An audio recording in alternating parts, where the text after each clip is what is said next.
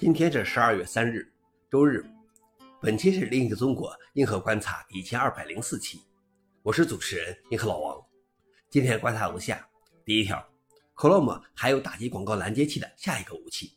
为了打击浏览器上的广告拦截器，Chrome 不但计划在二零二四年六月推出限制广告拦截的 Manifest 的 V3 扩展平台，而且还会限制扩展更新过滤规则的方式，以延迟扩展开发者快速响应变化的能力。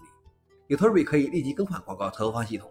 但一旦 Manifest 的 V3 成为强制规定，扩展开发者就无法立即做出响应。如今，广告拦截器和隐私应用可以自行更新过滤列表，通常使用的是巨大的来自开源社区的列表。Manifest V3 将通过限制谷歌所说的远程托管代码来阻止这种情况。所有更新，即使是像过滤列表这样的良性更新，都需要通过 Chrome 商店进行全面的扩展更新。这些更新都需要通过 Chrome 网上应用商店的审核过程，而这将带来很大的时间延迟。消息来源：阿斯泰克尼卡。老王点评：对谷歌的反垄断审查更严厉一些吧。第二条是 Java 尝试使用多线程的新方法。在 Java 二十一的预览版本中，Java 尝试了多线程的新方法——结构化并发。该方法允许开发者使用结构化的编程语法来使用多个线程。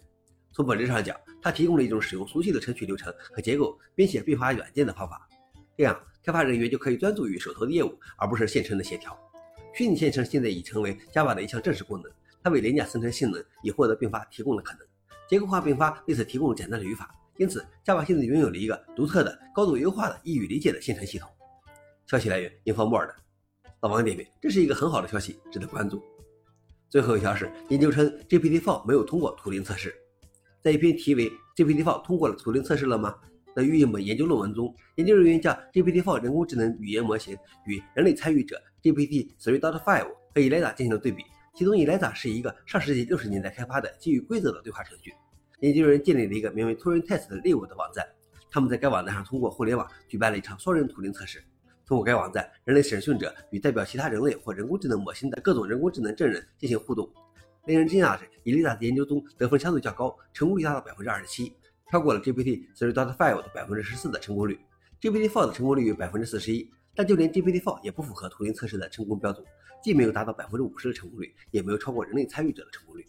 消息来源：阿斯泰克尼卡。老王你虽然这个结果令人吃惊，但是我倾向于认为研究方法有误，比如没有很好的设计符合 GPT 方式的提示语。以上就是今天的硬核观察。想了解视频的详情，请访问随附链接。谢谢大家，我们明天见。